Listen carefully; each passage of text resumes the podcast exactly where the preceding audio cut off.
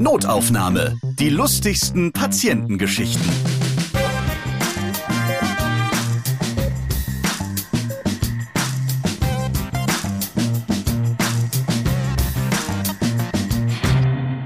Hey, hallo, da seid ihr ja wieder. Klasse.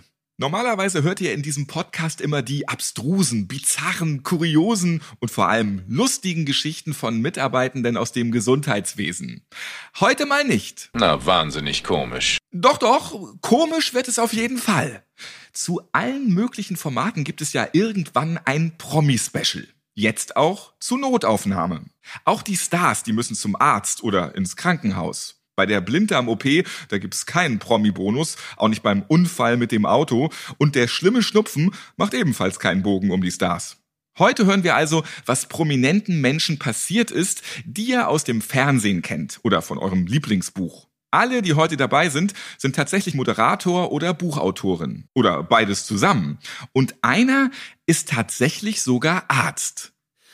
Hallo, hier ist Eckhard von Hirschhausen. Ich bin tatsächlich mal Arzt gewesen, inzwischen mehr als Wissenschaftsjournalist, als Autor, als Gründer der Stiftung Gesunde Erde, gesunde Menschen unterwegs. Aber Gesundheit ist mein Lebensthema geblieben. Danke, Eckhard. Ich bin gespannt, was wir in dieser Folge von dir hören werden. Jetzt starten wir das Notaufnahme Promi Special mit meinem ersten Gast. Er ist Kolumnist der Berliner Morgenpost, Radio 1 Kommentator und er moderiert zusammen mit seiner Frau den interessanten Podcast Wir, der Mutmach Podcast. Außerdem ist er kritischer, kluger Beobachter unserer Zeit, der Journalist Dr. Hajo Schumacher. Ich grüße dich, Hajo. Hi. Hallo, Ralf. Ich muss jetzt irgendwas bekennen, nicht? Bekennen? ja. So. Es ist der gute Moment in diesem Podcast, was zu bekennen. Lass es einfach raus, Hajo, ja. Äh, ich freue mich auch, dass du Zeit gefunden hast, neben den ganzen Talkshows, wo du ja immer als Experte eingeladen bist, dass du nach Maischberger und Lanz einfach auch nochmal zur Notaufnahme kommen konntest. Ja, aber das sind ja die drei Großen in Deutschland, ne? Maischberger, Lanz, Notaufnahme. Die tun sich ja nix. Insofern herzlich willkommen. Ja, äh, du kommst viel rum, du hast mit vielen Menschen zu tun und da kann man ja auch mal denken, weil du ja auch ähm, leidenschaftlicher Sportler und auch Radfahrer bist, dass da vielleicht irgendwas schiefgelaufen ist. Aber nein, weit gefehlt. Wir beamen uns jetzt mal richtig weit zurück in die Vergangenheit, als du mit deiner Frau Suse noch so Flower Power mäßig drauf warst. Die Geschichte musst du mal erzählen. Also ihr wart da auf einem totalen ja, Trip ich, unterwegs und ich, ich hätte jetzt mit der billigen Nummer kommen können, wie ich mich beim Wintertriathlon mal mit dem Mountainbike im Grunewald auf die Schnauze gelegt habe, also einen bildschönen Salto hingelegt und mein Schlüsselbein in sechs Teile zerbrochen habe und der behandelnde Arzt in der Klinik Westend sagte, ach, das ist ja mal schön, nicht so ein langweiliger gerader Bruch, sondern richtig was zu basteln. Aber die Geschichte ist damit auch schon zu Ende, deswegen ja. eine bessere. Ich war damals mit Suse noch nicht verheiratet. Wir waren jung und unschuldig und Suse war das erste Mal in Amerika Amerika. Ich war schon etwas weiter rumgekommen und die Rollenverteilung war natürlich klar. Ich, der weltgewandte Globetrotter und sie, das kleine Hamburger Provinzwürstchen, dem ich dann mal so die Welt erkläre. Und es war weiß schon, dass Suse aber auch zuhört, ne? Also wegen Ärger danach noch oder so. Du, 30 äh, Jahre Ehe können nicht lügen. so, und wir waren in Los Angeles und wie wir Globetrotter wissen, gibt es da diesen Jetlag. Und wir sind wahnsinnig früh aufgewacht und dachten, was machen wir denn jetzt in dieser Stadt? Wir befinden uns Anfang der 90er Jahre. Also nur, nur um das einzuordnen. Du warst noch gar nicht geboren. Ich war schon volljährig. Suse auch. Wir waren so, so, so Mitte, Ende 20. Und ja, wie gesagt, entdeckten die Welt, Los Angeles, Jetlag, wir früh raus und dachten, wo ist denn hier hier früh schon was los. Und wir dachten natürlich Chinatown, weil ne, der Chinese, ein fleißiges Wesen, der ist bestimmt schon früh raus. Und äh, wir hatten einen tierischen Kohldampf und Chinatown war aber noch, also gerade mal so im Begriff aufzuwachen. Und eine so eine, ja, so ein kleines Restaurant hatte auf und ich sagte, komm Baby, ich zeige dir jetzt mal hier äh, Global Kitchen und bestellte todesmutig Duck Feed. Und ich war fest davon überzeugt, dass das nur so eine Umschreibung für irgendeine Speise sei. Nicht so, ja, äh, Drumsticks heißen ja zum Beispiel auch äh, Hühnerbeine. Ne? Die sind ja auch keine Trommelstöcke. Und ich dachte bei Duckfeed, ja, das wird auch irgendwie eine, vielleicht eine, eine Gebäckgeschichte sein mit Fleisch drin. Dann kamen dann richtige Entenfüße. Und damit hatte ich meinen Globetrotter-Nimbus schon mal ziemlich ruiniert. Und wir waren damals, du sagst das schon zu Recht, so, ja, als Kinder der Flower Power Generation waren wir sehr auf alternative Medizin aus.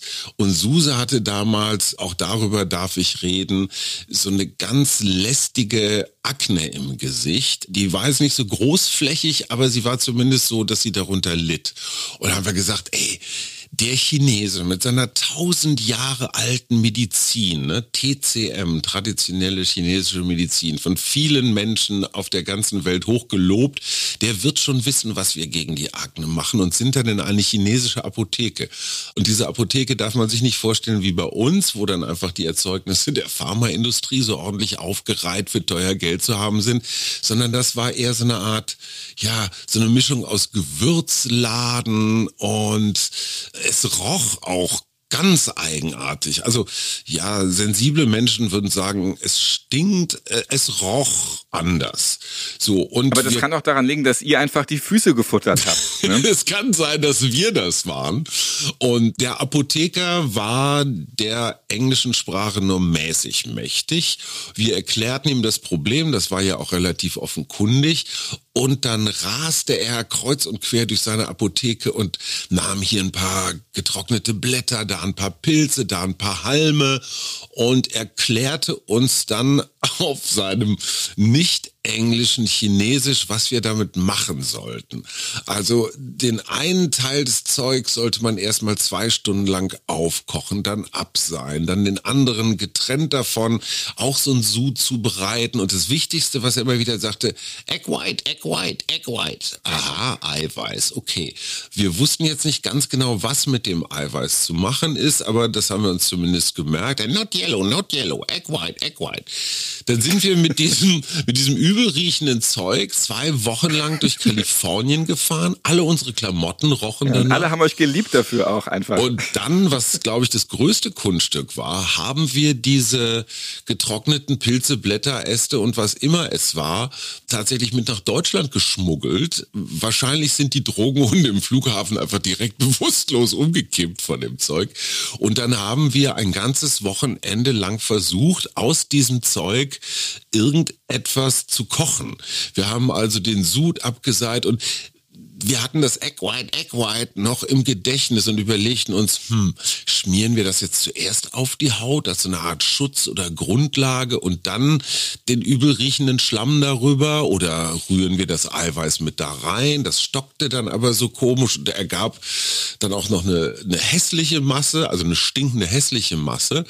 Ähm, noch mehr stinkig. Oder habt ihr euch erstmal mit den rohen Eiern eingerieben? das wäre Als wahrscheinlich die beste Lösung gewesen. Und dann kam irgendwann die Kardinalsfrage, sollte Suse das jetzt trinken oder sollten wir es äußerlich anwenden? Und wo zum Teufel hin mit dem Eiweiß? Wir hatten natürlich, äh, auch damals gab es schon Bio-Eier, ne? wir haben natürlich nicht irgendein Eiweiß genommen. Und dann standen also diese Zutaten und wir haben uns überlegt, machen wir das jetzt? Also trinken wir das oder schmier es auf die Haut? Beides mit der Aussicht, in der Notaufnahme zu landen, weil wir wussten einfach aber, nicht. Aber nochmal ganz kurz, weil äh, den Ausschlag, die krasse Akne hatte ja Suse. Warum wolltest du das denn auch immer noch trinken oder zu dir nehmen? Siehst du, Ralf, hiermit hast du eines der Geheimnisse ergründet, warum wir so lange miteinander auskommen, weil wir solche, also äh, Risikosharing, ja.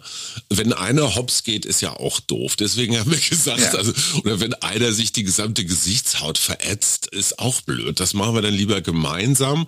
Und, und so halb halb Two Faces, du eine ja, Seite genau, und sie eine Seite. Seite.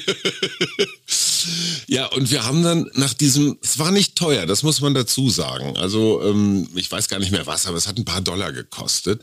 Und wir haben dann dieses Zeug tatsächlich dem Ausguss überantwortet.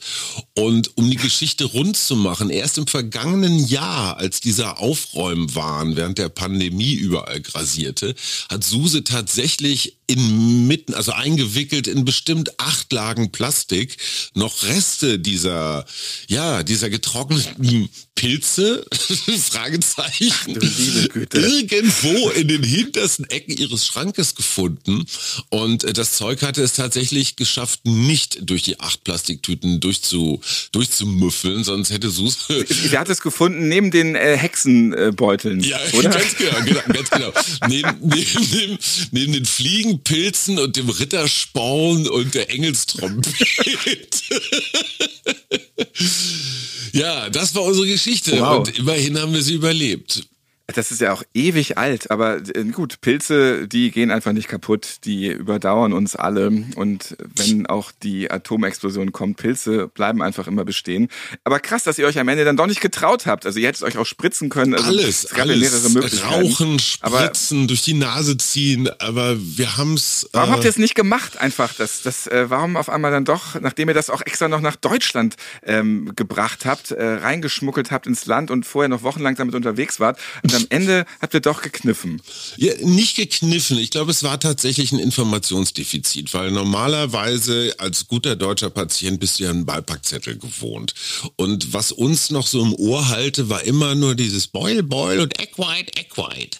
Und äh, je, je, je länger das vorbei war, desto schlechter konnten wir uns daran erinnern, was er genau meinte. Und wir hatten zumindest das Abenteuer des Einkaufens und wahnsinnig vieler Kopfbilder erlebt. Und wir dachten uns dann, okay, du kannst uns zu Recht als Weicheier beschimpfen. Das stimmt schon. Auf der anderen Seite hättest du deinen Podcast nicht vollgekriegt mit so einer wunderbaren Geschichte, wenn wir jetzt schon längst auf dem sehr kleinen. Müllhaufen der Mediengeschichte gelandet wären. Absolut, klar, ja. Und äh, wir haben dich auch mal wieder von der ganz anderen Seite kennengelernt und ich krieg das vor allem auch nicht mehr raus, das Bild, mal von den Pilzen, äh, die man so mit sich rumschleppt, davon mal abgesehen oder was auch immer das noch für Zeug war. Ich stelle mir einfach vor, ihr beide so mit Tüchern eingehüllt, so Flower Power Blick, äh, bunte Gewänder und ähm, nackte Beine, einfach so durch LA geschwebt seid quasi, ja. Ja, Cool, ja, ja, ja, es war halt Los Angeles, aber egal, ne? Hauptsache Italien. Ach ja. Ähm, Genau. Also, so viel zum Thema, der Stimmt, Mann ist schon richtig ja. rumgekommen. Und äh, wann immer wir irgendwas mit Eiweiß, ob das jetzt Eischnee ist oder so, verarbeiten in der Küche, erzählen wir uns immer wieder diese Geschichte. Und du kennst das ja vielleicht auch, du bist ja auch schon äh, eine Weile mit deiner Frau zusammen. Es gibt einfach so kleine Stories, die werden durch das jahrelange immer wieder erzählen, werden sie natürlich immer krasser und äh, halten einen auch irgendwie zusammen. Und das war die gute Funktion. Also wir haben erstens überlebt und zweitens haben wir eine kleine gemeinsame Anekdote geboren. Und da muss ich jetzt tatsächlich auch mal was verraten, weil das ist eine Geschichte, die meine Frau natürlich auch immer wieder super erzählt. Da waren wir auch, ich glaube, es war Tunesien, in ähm, ein Hotel und da wurde daneben an was was gebaut und ich habe einfach mal so gesagt, ach, ich gehe da mal hin und schau mir das mal an. Das interessiert mich. Ich bin da hingegangen und dann hörte ich ganz komische Geräusche, so Krächzen, ähm, schon so vogelartig und auf einmal wurde ich von oben bis unten zugekackt. Nein. Also du kannst dir nicht vorstellen, es hat mich abartig voll gemacht, was auch immer das war. Es muss mehr gewesen sein als irgendwie ein Viech. Ich war komplett voll. Komm zurück zum Hotelzimmer. Meine Frau liegt auf dem Boden vor Lachen. Was ist das denn? Ähm, ich war völlig sauer und ähm, du warst halt wirklich zugeschissen. Und endlich sag ich, muss direkt duschen, die Klamotten weg und hab mich geduscht, hab mich frisch gemacht, hab mich neu angezogen und hab zu ihr gesagt, so, also jetzt gehe ich da noch mal hin, weil ich möchte mal wissen, was war denn das? Ich habe nichts gesehen. Geh da wieder hin, höre wieder dieses komische Schnatter-Krechtsgeräusch, werde wieder von oben bis unten zugekackt, komme wieder direkt so zurück. Ähm, wenn diese Geschichte nur anfängt, ähm, kriegt sich meine. Frau nicht mehr ein, weil ich einfach zweimal von oben bis unten voll war und äh, ich bin kein drittes Mal hingegangen. So viel habe ich dann dazugelernt, aber ich weiß bis heute nicht, was das war. ähm, ja, solche Geschichten Vielleicht ähm, ein, Vogel, ein. Vogelstimmenimitator mit Durchfall, man weiß es nicht. Es war jemand, der dein komisches Gebräu wirklich getrunken hatte. Und, hat ich das musste Eiweiß das vergessen. ausbaden. Hajo, Ich danke dir. Es war war eine eine schöne Geschichte. Ralf, alles Gute. Tschüss. Hajo hat eben meine Frau erwähnt. Mit Ann-Kathrin zusammen habe ich auch das Buch zum Podcast geschrieben. Notaufnahme, die lustigsten Patientengeschichten. Gibt es jetzt auch als Buch. Für alle Podcast-Fans und Neuentdecker. Mit neuen Geschichten und Ergänzungen zum Podcast. Es ist das perfekte Weihnachtsgeschenk. Ihr lest zum Beispiel absurde Anus-Anekdoten, ihr erfahrt etwas über peinigende Penistiere und ihr werdet Zeuge meiner Weisheitszahnbehandlung beim Pornokiefernchirurgen. Ja, liebe Grüße nach Hamburg in die etwas andere Zahnarztpraxis. Das Buch gibt es überall, wo es Bücher gibt. Ich habe ein Buch geschrieben. Mein nächster Gast hat schon so viele Bücher geschrieben, dass sie damit gleich zwei ganze Wohnungen tapezieren könnte. Eine Wohnung in Deutschland und eine Wohnung in Griechenland. MTV-Kultmoderatorin Anastasia Zamponidis hat als nächstes eine lustige erlebte Patientengeschichte für euch. Sie lebt in zwei Ländern und im wärmeren am Meer hat sie gerade ihr neues Buch geschrieben, was im Frühjahr 2023 herauskommen wird. Kalimera Mittelmeer. Rezepte aus meiner neuen alten Heimat mit Sonne ohne Zucker. Ja, ich freue mich jetzt auf Anastasia Zamponidis. Hallo Anastasia. Hallo Ralf, hallo, hallo. Du lebst mittlerweile komplett in Griechenland. Liegt es daran, dass du dich da zuckerfrei ernähren kannst? Schaufelst du jetzt immer nur Oliven und Feta-Käse in dich rein oder wie? Also beides schaufel ich tatsächlich rein. Und ich muss auch dazu sagen, Feta-Käse von glücklichen Schafen meines Nachbarn. Ja, also die dürfen leben und äh, die nerven auch. Also daran erkennt man, ob ein Tier glücklich ist, wenn es nervt, auf der Straße steht und mich nicht vorbeilässt. Dann weiß man, es ist alles gut. Aber ähm, ich habe dieses Jahr tatsächlich hier sehr viel Zeit verbracht. Ich habe mir ein kleines Häuschen letztes Jahr gekauft und Olivenöl, gutes Stichwort. Ich habe gerade letzte Woche bei meiner Tante und Onkel mitgeholfen, Oliven ernten. Und nun sind diese von mir gepflückten Oliven in der Ölpresse und ich werde nächste Woche, bevor ich nach Berlin komme, eine Flasche Olivenöl bekommen. Selbst gepflückt, nicht selbst gepresst, aber ich Wow. werde es selbst essen. Da hat man auch was gemacht. Das macht dann ja auch immer glücklich, wenn man weiß, das ist jetzt von mir hier erzeugt. Ja, das ist irre. Ich hätte nie gedacht, also der nächste Auftrag wäre für mich dann auch mal zuzugucken, wie man Schafskäse macht. Irre. Krass. Und du bist natürlich die Ikone für ein zuckerfreies Leben. Da musst du natürlich auch noch ein, zwei Wörter kurz verlieren, weil natürlich hast du auch wieder ein Buch geschrieben, wie man eben noch einfacher ohne Zucker leben kann. Ja, ich muss dazu sagen, also wenn jemand zuckerfrei geworden ist oder noch werden möchte und überlegt, wo er den Urlaub machen soll, dann unbedingt nach Griechenland, weil die griechische Küche ist komplett zuckerfrei. Halleluja, gepriesen sei der Herr. Aber, jetzt kommt das kleine Wörtchen aber, dafür ist im Nachtisch natürlich dreimal so viel Zucker drin. Es geht so in Richtung Nahe Osten, Arabisch, ja, da sind ja solche Sachen wie Baklava. Also da wird Sirup draufgeschüttet, als gäbe es kein Morgen weglassen und stattdessen eine Wassermelone als Nachtisch. Aber wirklich in einer Taverne, in einer griechischen, ganz originalen Küche ist kein Zucker. Das kann ich also wirklich nur jedem empfehlen. Und ich habe mir dann dieses Jahr zur Aufgabe gemacht, weil ja alle in Deutschland denken, die Griechen essen von morgens bis abends nur Fleisch. Also sie essen auch Fleisch, ja, aber eben auch sehr viel Hülsenfrüchte und wahnsinnig viel Gemüse und das in allen unterschiedlichen Variationen. Und ich habe mir gedacht, so, jetzt zeigst du mal meinen lieben deutschen Mitbürgern, dass es ganz, ganz leckere vegan und vegetarische griechische Rezepte gibt. Und ich habe sogar ein paar Desserts zuckerfrei kreiert, umgemodelt und das Buch kommt im März. Ich freue mich schon tierisch drauf. Kalimera Mittelmeer wird es heißen. Und wer vorher noch zuckerfrei werden will, der kann viele andere Anastasia-Bücher lesen, wo das da schon ganz genau steht. Und gibt es auch immer viele charmante Rezepte. Ja, und ich muss ja gestehen, ich kann einfach auf einige Zuckersachen nicht verzichten. Ich esse das schon noch ganz gerne mal süß. Aber hier, weil du gerade die, die Hülsenfrüchte erwähnt hast und so, ich nerv ja immer alle bei mir im Team, weil ich bin ja der Typ, der diesen Paleo-Kram isst und Nüsse und alle möglichen Müslis und schnippel mir da die Früchte rein und so. Kann ich auch äh, gut satt über mehrere Stunden dann so rumkommen. Alles sehr lecker. Ja, und ich habe auch eine Schokotorte und ganz viele Kuchen, alle zuckerfrei. Also wer auf süß verzichtet, ist selbst schuld. Ich meine, kann man machen, aber dann ist das Leben sinnlos. Auf jeden Fall. Ich bin mitunter ganz stark Käsekuchen unterversorgt. Das muss dann immer geändert werden. Werbung. Ihr habt bei Notaufnahme schon viele Geschichten gehört, bei denen Menschen absurde, kuriose und sehr unangenehme Unfälle hatten. Erinnern wir uns an den Bauern, auf dem tonnenschweres gepresstes Heu plumpste. Oder der Hobbykletterer, der beim Dachrinnen reparieren im hohen Bogen von seinem Haus runterkrachte. Oder der Puffermann, also der Typ, der beim über die Gleise gehen diese Stoßprallfläche der Lok volle Pulle ins Gesicht bekam. Alle diese Unfälle kamen schnell und überraschend und gingen so gerade noch einmal gut aus. Es kann überall etwas passieren. Und darum ist es wichtig, seine Liebsten zumindest vor finanziellen Sorgen abgesichert zu haben. Bei der Ergo gibt es dafür die Ergo Risiko Lebensversicherung. Im eigenen Todesfall bewahrt sie Hinterbliebene zumindest vor finanziellen Sorgen. Und auch Kredite kann man damit absichern. Die Versicherung ist flexibel, vom günstigen Grundschutz bis hin zum umfassenden Premiumschutz. Sie lässt sich passend zur individuellen Lebenssituation gestalten und ganz einfach abschließen. Einfach, weil's wichtig ist. Die Ergo Risikolebensversicherung ist Deutschlands beste Risikolebensversicherung, denn sie ist ausgezeichnet von Focus Money als Testsieger 2022. Schaut doch mal vorbei auf ergo.de und holt euch weitere Infos zur Risikolebensversicherung. Einen Link findet ihr auch in den Shownotes dieser Podcast-Folge. Einfach, weil's wichtig ist. Werbung Ende. So, und jetzt haben wir über zuckerfreies Leben geredet. Jetzt reden wir über deine lustige Patientengeschichte, die du erlebt hast.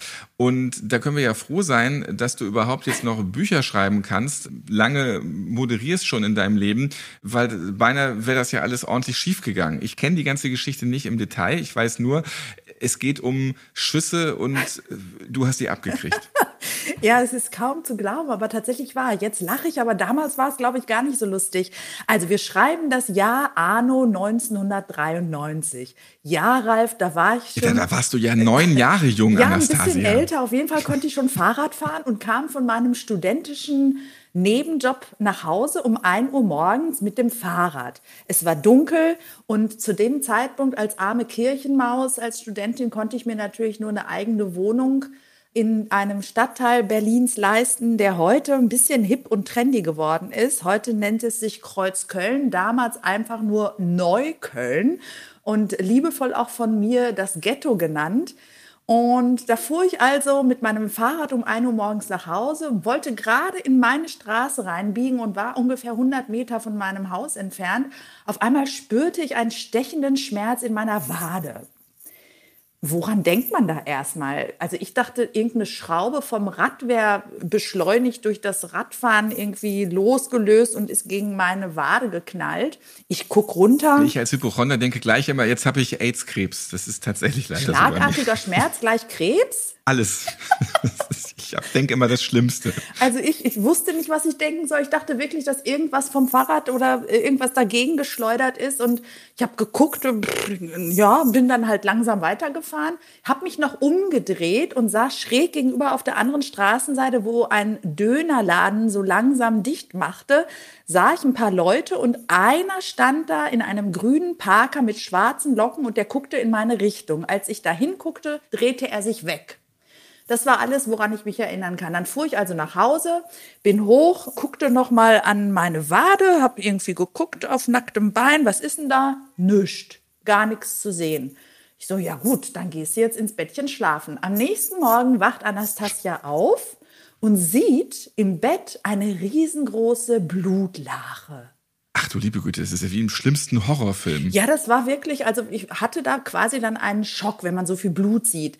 Ich weiß nicht mehr, wie ich ins Krankenhaus gekommen bin, aber ich bin natürlich sofort ins Krankenhaus gefahren.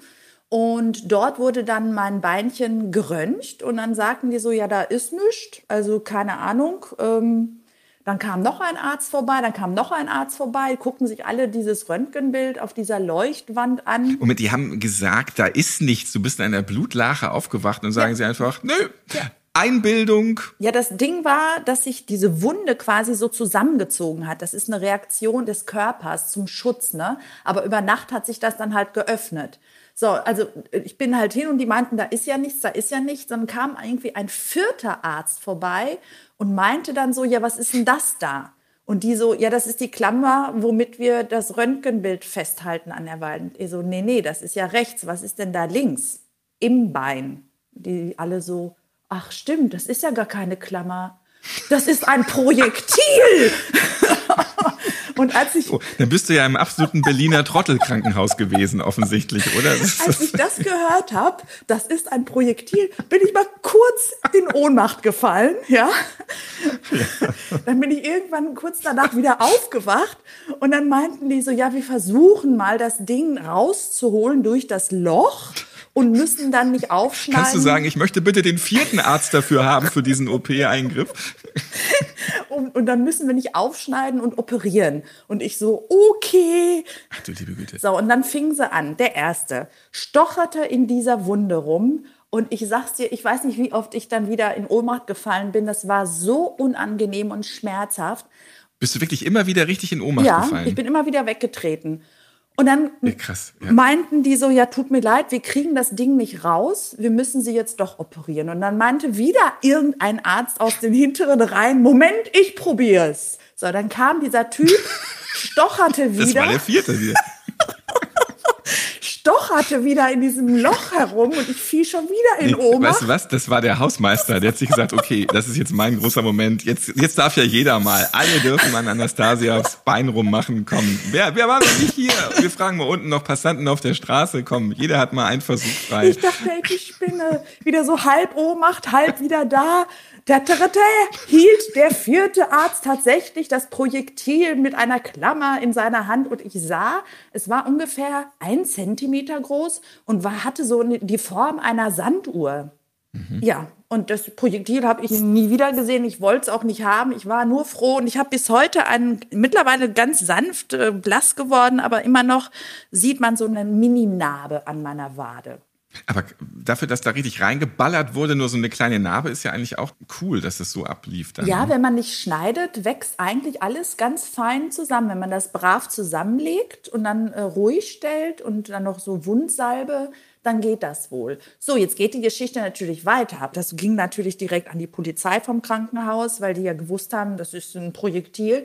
Dann bin ich da irgendwann hin und die Polizei meinte, in dieser Woche, in der ich angeschossen wurde, wurden, halte dich fest, 30 Menschen in die Wade geschossen. Fass. Dieser Mensch, der sich dann da umgedreht hat, der muss in dieser Woche 30 Menschen angeschossen haben. Und immer von hinten in dieses speckige Fleisch der Wade. Sag mal, was ist denn das für eine crazy Welt? Das ist, das ist wirklich, das ist der äh, Wadenfetischist, allerdings mit Schießen. Also Wahnsinn. Das Problem war, dass keiner von uns den von Namen gesehen hat. Das heißt, die haben mir Bilder gezeigt, aber ich konnte ja nicht einen unschuldigen Menschen äh, bezichtigen. Ne? Ich konnte nicht eindeutig sagen, der oder der war es. Die haben bloß diesen Typen, den die mir dann auch mit Bild gezeigt haben, tatsächlich äh, gefunden und auch gestellt. Und der hatte 30 Waffen in seinem Kofferraum, äh, auch äh, Luftgewehre, aber auch äh, Feuerwaffen. Also unglaublich. So, das ist meine Ghetto-Geschichte aus den 90er Jahren. Da bist du platt, wa? Anastasia, früher noch als Ghetto-Gang-Mitglied unterwegs in wilden Ecken, hey, einfach nur unschuldig nachts mit dem Fahrrad gefahren. Wow, also das ist wirklich krass. Vor allem, dass du es nicht gemerkt hast. Man kriegt sowas ins Bein geballert und du bist ja nun auch wirklich sehr zierlich. Also das ist jetzt ja nicht so, ähm, das, das merkt man ja eigentlich, aber wie du das da weggesteckt hast, wenn man so eine Schusswunde da irgendwie abkriegt, das finde ich auch faszinierend. So. Jetzt im Nachhinein weiß ich, dass ich nach diesem Einschuss im Schock war. Also der Körper reagiert ja, oh ja, Gott. kann ja nur so sein, Genau. weil das, ist- das ist natürlich krass schmerzhaft auf jeden Nein, du Fall. legst dich doch nicht einfach hin und denkst dir so, ach, ich bin müde, ich gehe jetzt schlafen. Ich war im absoluten Schockzustand. Der Körper war auch in der Alarmstufe. Wenn da ein Fremdkörper reingeschossen kommt, zieht ja alles zusammen, damit man nicht verblutet. Du bist im Schock, ja, damit du nicht irgendwie komplett ausrastest und verrückt wirst. Kein normaler Mensch würde sagen, so, ich lege mich jetzt mal hin und schlafe. Aber es ist schon eine erstaunliche Reaktion des Körpers, um dich zu retten, nicht zu verbluten, wenn es denn nicht eine größere Waffe ist. Wir können froh sein, dass der Scharlatan, der das da gemacht hat, nicht Bock hatte auf Flammenwerfer oder Panzerfaust oder so, sonst wäre die Geschichte anders ausgegangen. Die Noch. Geschichte wäre auch anders ausgegangen, äh, hätte er in den Rücken gezielt, also Rückenmark und so. Ne? Da kann ja noch ganz anderes passieren. Also zum Glück war es nur das weiche. Ja, auch kein. Knochen kaputt gegangen bei dir. Das ist ja dann wirklich echt gut gelaufen. Ja, Glück Oder gehabt. gut gezielt. der hat 30 Menschen angeschossen. Vielleicht hat er dann ähm, trainiert für den 31. Irgendwie. Ja, Ja, echt krank. ich weiß es nicht. Wir reden gleich nochmal weiter dann ähm, nach diesem Podcast und da muss ich mir einfach vielleicht nochmal notieren, welches Krankenhaus das war äh, und welcher Arzt das war, der das dann wusste. Zu dem möchte ich dann künftig, wenn ich in Berlin irgendwas habe. Ja, ich nenne dir gleich die Notaufnahme. Ja, sehr schön. Ja, schön, dass du wieder gesund bist, dass das gut ausgegangen ist. Sonst hätten wir dich nie erlebt mit deiner ganzen MTV- und Fernsehkarriere, die dann danach zackig anfing. Ja, ich bin hart im Nehmen und ich bin froh, dass ich mit 50 Cent in einem Atemzug genannt werden kann. Einmal angeschossen. Ich habe 50 Cent tatsächlich im Interview gesagt, dass ich auch mal angeschossen wurde. Und er so, what? Nur einmal? Aber fand er cool. Gleich Punkte gesammelt. Nach dieser Geschichte dürfen wir also jetzt offiziell über Anastasia sagen, sie hat den Schuss nicht gehört. Bei mir ist jetzt jemand, der sich auch sehr gut auskennt mit dem Gesundheitswesen, hat einen Doktor vor seinem Namen stehen und den kennt ihr aus dem Fernsehen oder aus eurem Lieblingsbuch, was ihr gerne lest. Er ist auf Bühnenprogrammen zu Hause und es ist Eckart von Hirschhausen. Ich grüße dich, Eckart. Hallo Ralf. Die lustigste Patientengeschichte ist schon eine Weile her, aber ich werde sie nie vergessen. Ich war ja auch deswegen so gerne im Medizinstudium, weil krank werden ist ja ein Thema überall auf der Welt und ich habe dann auch viele Formulaturen im Ausland gemacht. Unter anderem auch war ich Unterassistent in der Schweiz. Und man denkt ja immer äh, bei der Schweiz, die sprechen ja aber komisches Deutsch. In Wirklichkeit ist das Schweizerdeutsch eine ganz eigenständige Sprache. Und ich war da im Berner Oberland in einem Spital, wo man halt auch manchmal mit Landwirten zu tun hatte, die jetzt nicht alle so Hochdeutsch sprechen konnten und wollten. Und ich war da sehr beflissen und wollte alles richtig machen und kam zu einem 80-jährigen Patienten und habe so meine ganze Standardfragen da abgefeuert. Äh, hatten Sie jemals einen Herzinfarkt? Nüt. Einen Schlaganfall? Nüt. Nehmen Sie Medikamente? Nüt, nüt. Und, und also auf gut Deutsch. Das klingt aber auch schon sehr süß, so er irgendwie so. sagt zu allem, nee, nee, äh, hat er alles nicht. Dann hatte ich mir antrainiert, wenn du dann dein Stethoskop auf den Brustraum legst, dann darfst du ja nicht sagen, tief ein- und ausatmen, sondern nach tief Schnufe durchs offene Muhl. Und dann ging ich äh, zu dem Chefarzt und sagte, hier, der Patient hat noch nie in seiner ganzen Lebenszeit irgendwelche Erkrankungen gehabt. Und er sagte, naja, das kommt mir ein bisschen komisch vor, ging mit mir ins Zimmer und sprach dann mit dem in Schweizerdeutsch und sagte, hätte es Streifika? Also hatten Sie schon mal einen Schlaganfall? Und dann sagte der Mann, sicher, dreimal. Also und ich stand daneben und fühlte mich wieder komplette Depp. Habe aber in diesem Moment kapiert, dass Medizin ganz viel mit Kommunikation zu tun hat und natürlich auch mit dich einlassen auf die Sprachwelt des Patienten oder der Patientin. Und dass der wahrscheinlich mir innerlich bei jeder Antwort einen Vogel gezeigt hat und sagte, was will dieser komische junge Typ da von mir? Ich sag mal lieber nein. Wer weiß, was der mit Schlaganfall meint. Das heißt eben auf Schweizerdeutsch eine Streifung ist, streifig. Ja, ich habe ja inzwischen auch eine Professur in Marburg. Warum? Weil ich dann aus dieser Erfahrung heraus, mein erstes Buch war nicht die Leber wächst mit ihren Aufgaben, sondern Arzt, Deutsch, Deutsch, Arzt. Ich hatte so bei Langenscheid so ein, sozusagen das Geheimwissen des Ärztelateins veröffentlicht. Und daraufhin rief mich jemand aus Gießen-Marburg an und sagte, äh, dürfte er Teile von meinem Buch in der Vorlesung verwenden für die nächste Generation. Dann sagte ich, na sicher, tolle Idee, ich komme mal vorbei, ich halte mal selber eine Vorlesung. Und daraus entstand das. Und äh, ich kann wirklich nur allen, die im Gesundheitsberuf arbeiten, sagen, vergesst nie, verständlich zu sprechen. Also natürlich verbergen wir uns gerne hinter diesem Schlausprech, äh, Sie haben eine essentielle, funktionelle, vegetative, idiopathische Dystonie, was nichts anderes heißt, ich habe keine Ahnung, was mit Ihnen los ist, aber es klingt so viel besser. Das heißt, Und ich google das dann und denke, äh, toll, ich sterbe. so ist es dann immer, ja. ja, aber in Wirklichkeit ist der einzige Sinn von Diagnosen, dem Patienten irgendwie in seinem Leben zu helfen. Und die Diagnose ist nicht ein Sticker, den du irgendwie jemandem auf die Stirn machst und sagst, ich weiß jetzt, was du hast auf Latein, sondern gerade auch so bei psychiatrischen Krankheiten oder psychosomatischen Dingen ist die Zuwendung, ist das Sprechen, das Verstehen, das ähm, Kommunizieren und Einordnen wirklich immer ein ganz wichtiger Teil der Behandlung. Und wir sind Teil des Medikamentes.